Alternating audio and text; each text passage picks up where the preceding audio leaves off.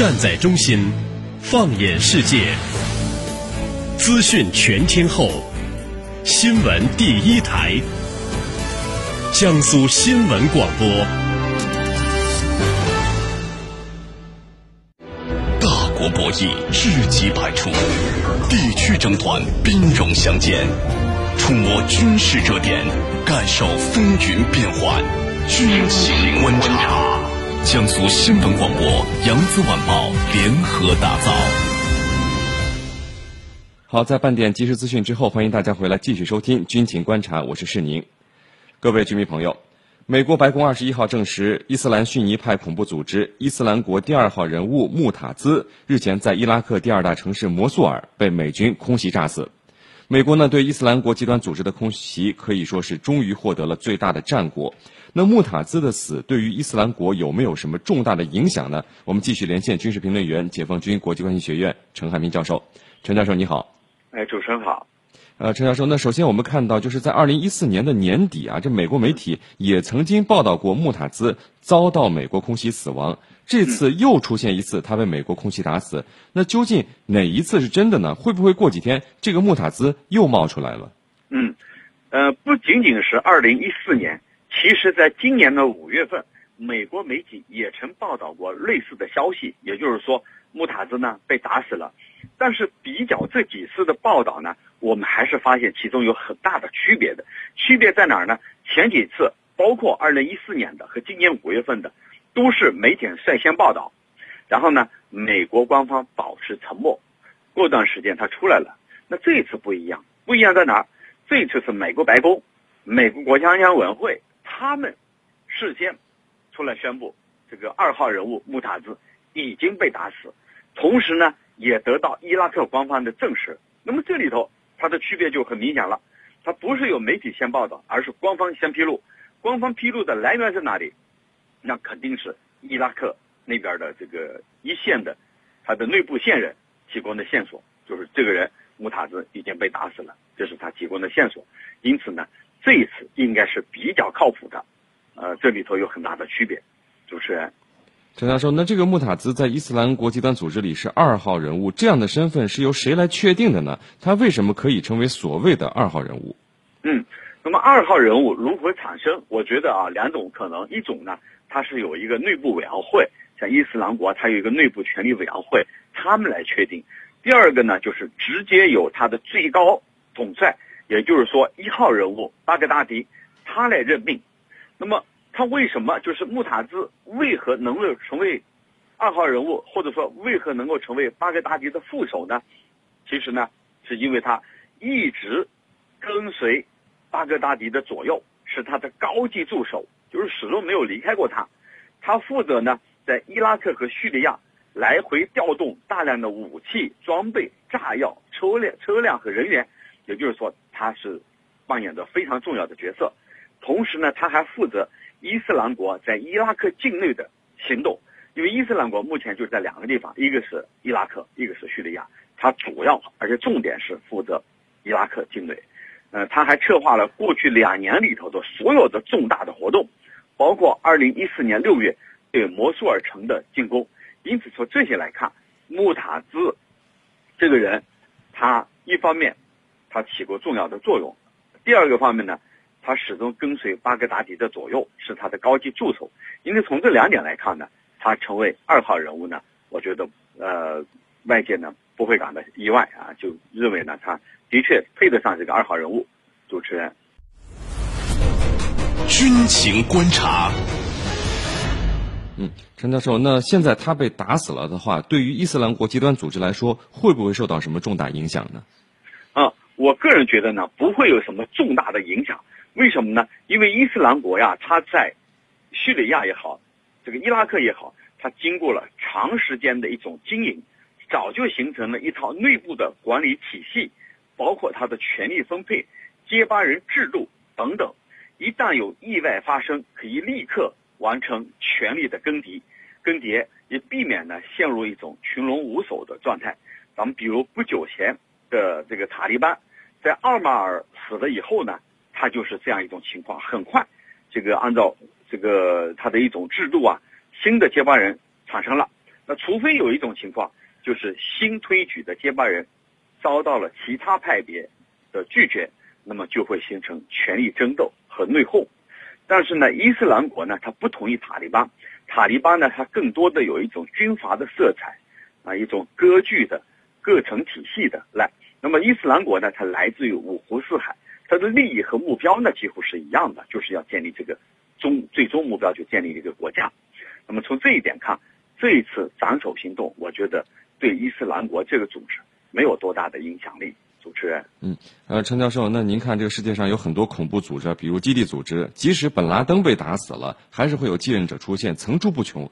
那美国这种定点清除和打击，好像对于这些恐怖组织没有什么特定的效果，他还要这么做，您是怎么看的呢？嗯，其实呢，这个问题呢，刚才我也阐述的比较详详细。那这种定点打击呢，它只是充其量只是在短时间内能够打击极端。组织这个极端组织内部的士气，呃，实际上呢，它是并没有多少效果的。那么恰恰相反呢，我认为呢，可能还会激发他更加疯狂的报复行动。你比如拉登，在那年的五月一号被打死之后呢，在巴基斯坦就发发生了无数次的替拉登复仇的行动。我觉得这种行动呢，他就被视为是这个替拉登在进行复仇。那么最主要的，我认为。怎么样才能削弱或者打击极端组织的影响力呢？关键还在于铲除他们赖以生存的土壤，同时呢，标本兼治，只有这样才能收到一种效果。如果说仅仅以打击他的头部，以一种定点清除的行动，我觉得不会起到根本性的实质性的效果。我们就以这个以色列为例，他不断的对哈马斯。其他的这个激进组织进行定点清除，那么定点清除最后怎么样呢？我们可以看目前的巴以局势依旧是这样，这个敌对啊复仇不断的这个陷陷入一种恶性循环。主持人。陈教授，我们看到美国，你看现在向澳大利亚提出了申请，希望澳大利亚方面能够派遣力量来打击叙利亚境内的伊斯兰国极端分子。那美国现在是不是自己有些撑不下去了，所以喊上澳大利亚一起？那同时，哎，有军迷朋友就问了，为什么没有喊英法德这些传统盟友一起来这个空袭呃伊斯兰国呢？嗯，虽然他们都可能或者都是美国的盟友，但是呢，还是有区别的。有哪些区别？一个就是指挥权的问题。那么你如果邀请英法德来参加轰击伊斯兰国、轰炸空袭伊斯兰国，一方面他们未必买账，就是你邀请他来，他未必参加。这样的话，那么美国人就没有面子。另外一方面呢，就是话语权的问题，也就是说，说白了是指挥权的问题。那么这些国家，英法德他可能会要指挥指挥权，就是说。我也要参与指挥、参与决策，啊，这样的话，美国人不高兴。但是像澳大利亚、加拿大这些小跟班、小盟友就不存在这些问题。你喊他来，他会这个马上就来，不需要跟你争这个指挥权的问题。呃，那么另外一个方面，是不是美国有些撑不住了？那么我们可以这样看：对伊斯兰国的空袭，对他来说，参与者越多越好。能减轻啊，减轻美国的负担，这就是说，为什么他会鼓动那些海湾国家也去轰炸的原因所在。主持人，纵观天下军情，解析兵道玄机，深入军情一线，强化国防意识，军情观察。江苏新闻广播、扬子晚报联合打造。陈教授，那我们还看到一个最新的消息，就是马来西亚逮捕了十名涉嫌伊斯兰国极端组织的嫌犯啊，包括了马来西亚安全部队成员和公务员。那这起事件又给我们透露出了怎样的一个信号呢？我觉得这一起事件它所折射出来的信号是非常危险的。为什么非常危险呢？这就意味着那些极端组织啊，包括伊斯兰国，它可能在马来西亚的渗透已经到了那些公务员、政府机构成员的。这个成分里头了，这是非常危险的。那么这也事关到我们国家的安全利益。为什么这么说？因为长期以来有很多东突分子就是通过马来西亚中转进入叙利亚参加所谓的圣战。那么这些是怎么完成的？就是我们长期认为是一些这个蛇头组织，一些土耳其的官员。那么如果说现在证实了还有马来西亚的政府官员，那么这是非常危险的。这意味着下一步可能啊，随着调查的深入，会像滚水球一样的越滚越大，会有更多的内幕被披露出来。因为很多东突分子就是拿的伪造的护照，这些伪造的技术是非常粗劣的，啊，非常简单的那种技术，居然能够蒙混过关。现在我们终于找到答案了。那么，希望马来西亚能够斩断他们的魔掌，遏制住这一股势力，能够把这个这些东突分子中转出去。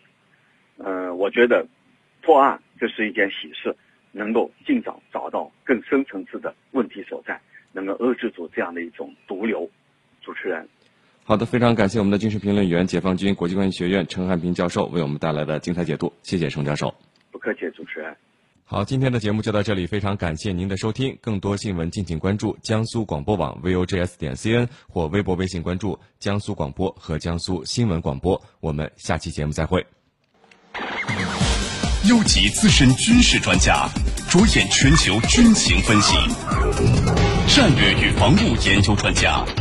我是李健，我是周成明。媒体主编，听众朋友们，大家好，我是孙小伟。军备及国际时事撰稿人，我是陈光文。更多军情解读，更强评论团队，尽在军情观察。江苏新闻广播、扬子晚报联合打造。